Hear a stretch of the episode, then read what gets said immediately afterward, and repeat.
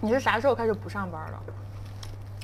就不用哎这个去事情讲起来真是太复杂了。啊，你不就是不是一个简单的双减政策出炉之后没有工作的故事吗？我跟你说， 嗯我是先从核桃离职嘛， 嗯离职的时候当时就很就比较信心满满，觉得自己一定能找到自己又喜欢，嗯并且薪水也能达到我要求的工作。嗯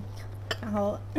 因为我从核桃走，其实是算是放弃了我人生中涨薪最高的一次机会吧。嗯然后我就去找了，结果，嗯，当时就已经各种风声传出来了，但是政策没嗯出来，所以就找的非常不顺利，就是嗯不顺利到我就很很怀疑自己的能力啊什么的。啊其实我整个离职前就收到两个 offer，嗯后来我就选了其中一个，说那我也不能不干活，得养自己，嗯就先去了。然后就是完美世界的并购的那个，嗯然后工资其洪实恩吗？呃，它是洪恩教育旗下的，但是不是哦洪恩教育自己的。刚做了两个周，嗯，就就就就就就这把大刀就落下了。然后呢？那你们领导咋跟你们说了呀？没有，就是发生了那种你知道，我听过很多人描述过但没有经历过的事情，嗯就是有一个人发群消息说大家来这个什么什么会议室，嗯然后大家都来了，都来了，然后直接就公布说对不起，这个项目被砍掉了。然后就发离职合同跟大家说怎么遣散的事情，嗯但是因为完美世界它整个遣散费给的就是算比较 n 加一还是 n 加一点五，我不记得了。嗯然后就，所以大家没有太多情绪吧。我去完美之前，我也就很犹豫嗯。那家公司跟，哎，对，所以为啥就是你当时没有没有立即去云南呢？就是两方面的考虑。嗯一方面就是薪资上，就是嗯基本算是折半的嘛。嗯然后我觉得，呃，因为当时有几个想法，说我我可能干个，呃，就是多多挣个几年钱，然后嗯可能有一定的积蓄了，嗯可能可以就是比较随心的去做一些其他事情。第二个就是我当时其实对教育还是我在核桃的两年，虽然嗯可能已经算是做的不错的，因为可能领导都说不错，嗯但是我自己觉得我做的那个产品不算特别的嗯优质，就是至少不是我最满意的。嗯我看到了里面有非常非常多我觉得需要改的地方，但是是没有工期或者是嗯那种东西要改的。所以当时就觉得存了一份在这个行业中继续走下去，会不会等到一个天时地利人和的时候？当然嗯现在已经完全没了，嗯能够实现我觉得很好的产品，然后就整体。就出于这两个想法，就拒绝了那个 offer。然后我当时就第一时间就跟一楠沟通了，然后他。他还是人特别好，他就嗯说有自己想做的事情就先做自己想做的事儿。嗯，我给大家解释一下，就是刚才说他去英南的公司，好像一直没有跟大家讲过。那我觉得我们可以从头讲一下我们的渊源，就是你跟我们公司的渊源。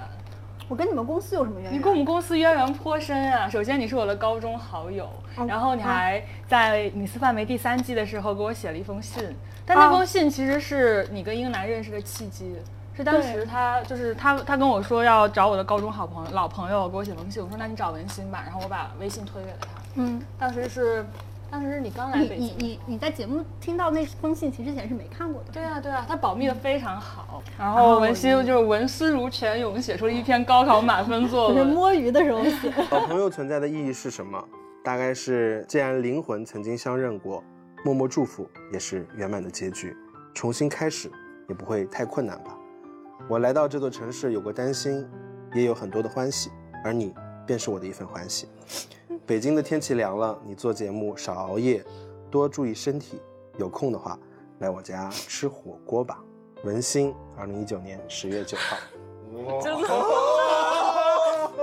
那次英楠就跟我感慨说：“天呐，文心什么时候不工作了？来给我们做公众号吧。”啊， 后来又疫情期间，就是小年夜饭做了一个新的系列，要交个朋友。然后第一期就邀请了文心和大令一起来交个朋友。那我来介绍一下，他叫大令，他叫黄文心，姓史啊，姓 史，史大令吗？还是呃，不是，那次相亲真是惨不忍睹。然后啥原因？然后就嗯是、然后就是英男在今年年初的时候呢，离开了我们，就是肉体上离开了我们，精神上与我们同在， 肉体上离开我们去上海去做他自己想做的一个事业去了。他依然是我们的一份子，但是他可能就是还是要去做他想做的那个事情。嗯，然后关于这个呢，也是在其实去年年底的时候，他就跟我聊过，嗯然后就说他可能明年要去做自己的事情，然后我也觉得挺好的。就是是个好事儿。就我我特别希望他能找到自己想做的事情，然后就去干起来。因为他有一段时间就确实状态不是特别好，就是非常低沉。包括他其实，嗯，家里可能对他有一些催促呀什么的，就希望他成功起来。但是可能就是你在经营这样一个公司，就看起来不是那么成功嘛。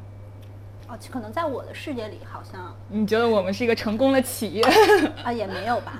也没有。 然后就是文心这次教育地震被裁，然后呢就去了英南的公司。我给我给你补充一些你不知道的事儿，嗯好就是 当时不是我在朋友圈是看到了一张海报，嗯然后我我觉得很感兴趣，但我不知道是赵一楠在做的事儿。啊，对对，然是后英南我发的，然后你就我就看到去搜了一下那个嗯 Boss 直聘嗯这个公司，嗯就发现招聘的人写的是赵一楠的名字，然后我就过去问你了，嗯，然后你就说，呃，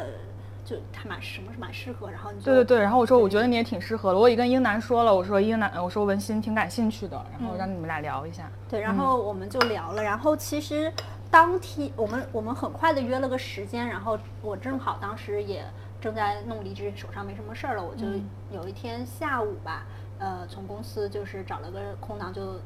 去了那个，他正好来中关村这边，我们就去嗯吃了 Vegas 好像。就是我当时呃去之前，我觉得我最后会去这个公司的可能性可能不到百分之十，嗯对为啥？就是就什么都不知道呀，而且就是嗯什么，而且换行业、换城市嘛，各种。嗯但是跟他聊完以后，就是有一种心动的感觉，就百分，嗯我觉得得飙升到百分之八十。嗯然后我后来又跟我的一些一直比较支持我、给我帮助的一些人聊了一下，嗯然后这个可能就是整体评估了一下，又降到百分之五十，最后就哦在完美跟这个 offer 中选择了完美的那个嘛。嗯然后，所以整体其实就那天晚，我当时还还我我一聊完，可能一楠不知道，但是我就还蛮激动，在我一个小群里发了个消息，我就嗯说、我啊，要去怎么上办海了， 嗯我可能要去上海了。 然后当时就当时那次不是没走成嘛，嗯然后这一次就就就，哎哎，但是他们还没给我发发纸面的 offer。天哪，那会不会这期播出去，他听到你们，你从百分之八十降到了百分之五十，然后就撤回了没有，现 offer？在已经是百分之九十五。 但是我我还嗯是比较难想象，一个就是我我其实也不知道，可能一楠他的做事风格会是什么样的啊。对，这后面还有一些事情，就是是这样，我不是这次地震了嘛，然后我先这次地震，地震，我原来用了这个词，我就也用下来了。这这次动荡了。对，这次嗯双减政策嘛，嗯对。然后我当时就第一反应其实就是想去问他，但是我没好意思，因为我之前拒绝了人家，嗯我就觉得那那一失业就再去找人家这个事儿就就有点嗯离谱感觉。 那你应该发一个，就悄咪咪发一个朋友圈，就只对他可嗯见，就说我被裁了， 然后让他自己来找你。 没有，然后当时也不确定，他想他们会不会也已经招满人啦，整体的嗯话。然后我就先自己又看了看其他的一些工作，可能有的是教育行业，有的不是教育行业，然嗯后也面了一些，然后有一些可能也觉得你蛮好的，嗯但是我就是要跟他们更进一步讨论的时候，我就突然觉得这个事情不是我很想做的事情，我就又想说，那我还是问一下英男吧。嗯然后我就问他，我说你们现在还招人吗？我就嗯这么问他。嗯然后他就很很快的就可能跟我们，我们就进行了一次呃沟通嘛，嗯然后就确认一下。然后那天晚上放下电话，我就突然有，就是你知道要离开北京了，我我嗯之前老嚷着要离开，因为嗯嗯各种原因，有时候会在北京有种孤独感，然后嗯就那啥，但是真的要离开了，然后我室友在客厅看电视，然后我就有一种很惆怅的感觉。哦，我还以为你说你放下电话，你觉得哇，这一切像一个圆一样圆起来了。我 是那天看到你们那条朋友圈，然后你我我问你说你要去哪儿了，你说你要去英南那儿了，然后我就觉得说啊，好棒呀！我嗯啊，因为在你的视角里是被圆起来的。对啊，我昨天跟我妈讲，我妈也特别开心，她说哇，这个这个真是圆功德圆满呀、你。 这是亲手吧？你看你当时是刚来北京的时候，我们嗯找到你，然后当时那期节目的时候，好像还就是我们还一起在这吃一顿火锅，然后后来这一切竟然都圆起来了，真是太好了。所以你刚才说你在北京会觉得孤独，为什么呀？我看你朋友圈挺热闹的呀，因为朋友圈发出来的都是都是热闹的。对啊热闹的事情，你才会想发朋友圈。嗯，那你什么时刻孤独呢？嗯，我第一次觉得在北京孤独，其实是带我们特别好的那个领导走，就是换人的时候。然后当时干的很多事情又不是自己喜欢的事情，就是呃我们做的很多课程没有办法贯彻我们自己的意志这样的事。然后我当时就有一天回家的时候，站在玄关的时候，嗯，我这个跟别人讲的时候，他们都说我矫情，但我那这我来应该不听一会听说。我一瞬间我就觉得，我打开门应该是，应该站在就是青岛那、可以嗯看大海的那种，就是无意中房子透露里了你们家的海景 房没有位置没。 看不到，看不到。然后 就那一瞬间就觉嗯得我干嘛要在这里？就是好像北京的工资是比青岛高很多，嗯但是你你也买不起房，就是你那个工资在买房面前是太太少了。然后，那我在这里干嘛呢？然后你做的这个事情也没有说你会多有，成我可能就之感后我会越来工资越来越高，嗯但是这个事情本身，它带给你的那个成就感的那个嗯上升期已经没了。嗯要么要不然换就是换一份工作嘛。然后我当时就是这样的感觉。我那天真的是绷不住了，然后我我刚入职完美世界，完美世界是一个非常成熟的大公司，嗯但是我待的那个项目组，呃，是一个并购的小项目组，所嗯以嗯也是存在很多问题，而且嗯我去完美本身也降了非常多的工资，嗯就是，然后我我就觉得整体很委屈，对，但是你刚才说的那个，就是站在玄关，然后就感觉自己进的是青岛的那个家，那个我还挺感同身受的。嗯，我不知道青岛，但凡有稍微跟我想做的事情关联点的东西，我就嗯回去了，我也不用考虑租房。 那你回去自己开一个公司呀？我我加入过非常多小小大大的创业公司嘛，嗯我见识过他们有的可能已经有些成就，有的可能还在 嗯，比较打拼对打拼嗯的状态。 就是那种生活，真的是我感觉我接受嗯人不过了不来的。 就是我、嗯我仅只是我个人接受不了。所以你呢？就是我嗯一楠刚告诉我的时候，我的嗯第一反应就是那，就你会不会孤单？然后嗯反正就是你你对于他离开就是完全的是祝福的心态吗？对啊，对啊，就是因为我见过他去年那段很消沉，你要找啥？去年那段很消沉的时间，然后我也就挺替他着急的。我觉得他应该找到一个他就是发挥热情的，然后去挥洒自己，就是真的去拼搏起来的那个赛道。嗯，所以他跟我讲他想去就干一件新的事情的时候，我我我挺我挺开心的。但当然另一方面呢，我也挺替自己伤心的。就是我一直特别怕的一件事儿，就是我创业创成孤家寡人。嗯，我要哭了，每次想到这个我就想哭。嗯，但其这个实事儿还太难了，所以你你真的，嗯，在我的视角里是很了不起的。但其实还好，就是我的这些，就是我的这个团队 team，就是还是在围绕着我，还是我们还是在一起去做这件事情，就没并没有成为孤家寡人，但我就是有这种心里有默默的这种特别怕的东西，就是那次我也有分析过，我这个人，就是我总是会在一些。我不知道你有没有这种这种体验，就是在一个特别热闹的一个宴会上，我就会想到说，这个宴会终有散的那一刻，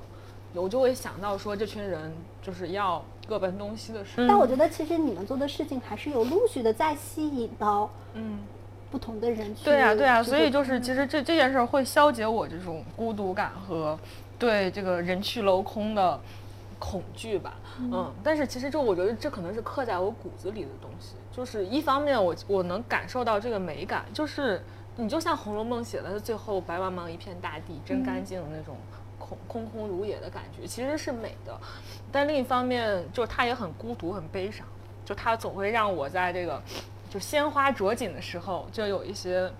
嗯想到将来就是这这这群姐妹们都红颜老去，都那什么的时候，因为观测这种客观存在的，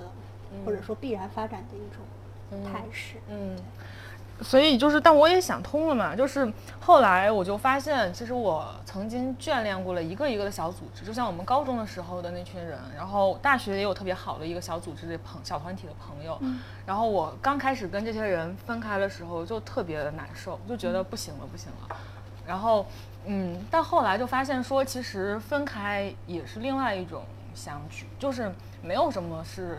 真真的分开，也没有什么是真的相聚。就像比如说，嗯，我们两个高中嗯之后就没有在一起工作、学习、生活了，但是你看，就是所有的这些事情又把我们就是像圆一样，把我曾经的合伙人又推向了你那边，对吧？就是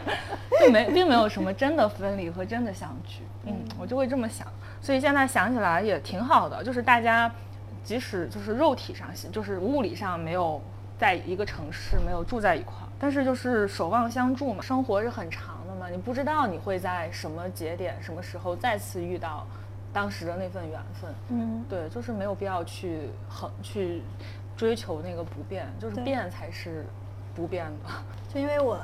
你很久以前在这个节目里面，嗯当时不是说过你创业最担心的一件事情就是嗯，会跟英涵什么反目成仇还是没有是是不要和他哦，我是说要和他一起做朋，就是一直做好朋啊？友。对对，对，嗯，大家都说你和不能和好朋友一起创业，不能和朋友一起，因为会撕，会怎么样，会分开，然后会闹得很僵。但是结果回来还是跟一群好朋友，大家在一起创业，还是闹得很僵。 没有啦。只剩下这一个好朋友。每次去庙里边拜佛什么的，我都没有求说让我赚钱或者让我怎么样，我都是说我要和张云南一直做好朋友。然后当时好多人都记住了这句话，但现在依然是啊，就并没有不是啊。嗯，嗯，但我觉得，嗯，就是做企两个人做企业能一直一直在一起这件事儿，那才是那可能比是一直是好朋友还要难一 些。对，所以就接受这个无可常能了。提前分开是一直做好朋友的嗯，对啊，某个条件。对啊，我爸爸一直对你还很关注嘛。很，就是我爸爸一直很欣赏你，因为他自己以前是自己哦做生意的嘛，啊，他一直觉得工作是，一个是就是一个死工资，就是嗯那种，而且他他他最最那什么的是，我不但拿死工资，嗯而且就是就是我不但没有创创业做生意这种，啊而且还没有去特别稳定的单位，啊他觉得两种都可以，要不然就是大胆你一你爸点可真是 有激进要一求点呀。对，最惨的是，我们现在在做抖音，在接一些就是我们朋友的品牌的抖音代运营。嗯，然后呢，我们有一个朋友，他的那个抖音就实在是我的同事们跟他就沟通无果，然后也没有办法做出他们想要的效果。最后就我说，那我去他们酒馆拍。他他们是开小酒馆的，我就去拍醉酒系列，我就去演那个喝醉的客人，演各种就是喝醉最后的场景。然后有一次，我同事的男朋友刷抖音刷到了我，就是在发酒疯， 然所后以后来反响很好嘛，反响还不错，但是就是有有就有人会刷的啊，说张琳这是怎么了？ 她是受什么刺激了吗？你们是收了多少钱？张琳要做这样的事情， 就会觉得啊我在干嘛？ 但没有办法，没办法呀，为挣了钱公司呀活下去啊。对啊，啥都得干。天 哪，真的以后成功了，这些都是写到创业史里面的 东天西。哪！但是其实我觉得跟我周围的那些创业的小伙伴比起来，就不算什么，大家都是一样的，就是你经历的。呃孤家寡人的状态，你经历的你就是小伙伴的，就离开啊，去做新的事情啊，或者你经历的要自己一个人去承担很多事情，都是一样的。你听过朴树的《清白之年》吗？没有，就我觉得那个歌词很适合这件衣服。 为什么呢？而且是很适合今天我们聊的主题里边的歌词叫“人随风飘荡，天各自一方，在风尘中遗忘的清白脸庞，此生多勉强，此生越重阳。”轻描时光漫长，一场语言不详。这首歌好像很多年了，我就是每次面临朋友的离别或者重逢，我都会想起这首歌。当时 离开我们的时候，我也就是整天晚上都在单曲循环这首歌，然后想脑子里的歌词就是“你得到你想要的吗？换来的是铁石心肠。” 然后当时再往前，就英男去温哥华读书的时候，我我就是每次想到说啊，他会不会永远留在加拿大，再也不回来了？我们可能在一起，再一次一起演戏，可能就是八十多岁的时候，在老校友聚一社的时候了，我就会想起那句“此生越重阳，此生多寒凉，轻描时光淡写，一场语言不详”，就是会觉得说我们会不会再见面就是老的时候呢？后来他也回来了。对，所以就每次涉及到这种以前的故事、以前的时光，然后就会想起这首歌。对，就是尤其第一句“故事，古诗开始一千，最初的那些春天，对我就会流下眼泪，想到这个，所以就是也配合我们今天的主题和今天的这身衣服嘛。这个衣服是我特意为今天的主题选的，是我一个朋友创业做的一个服装品牌叫 Bossy，、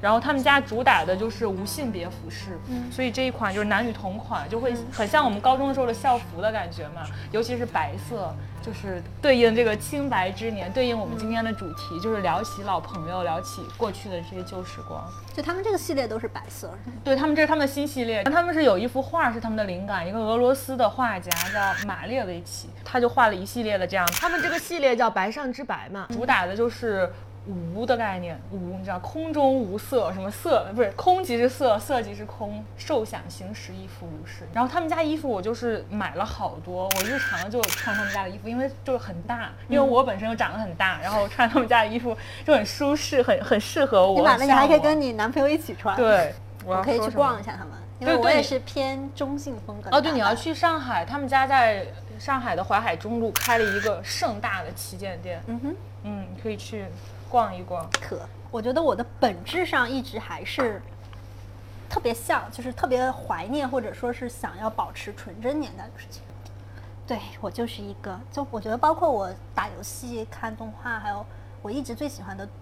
图书类型还是童话。就是你可能不知道，我还会翻我小的时候看的很多童话，天哪就是会看它的就。就会看很多很多遍，比方《鲁鲁西西传》《皮皮鲁传》，还有我那会儿很喜欢的什么《砰砰砰》那些童话，砰砰砰，这是什么？我待会儿分享给你，我特别喜欢那些。 嗯，然后我一边看，我就会发现后面的我，现在长成这样子的我，跟我小时候看过的所有童话里面的很多痕迹跟细节都是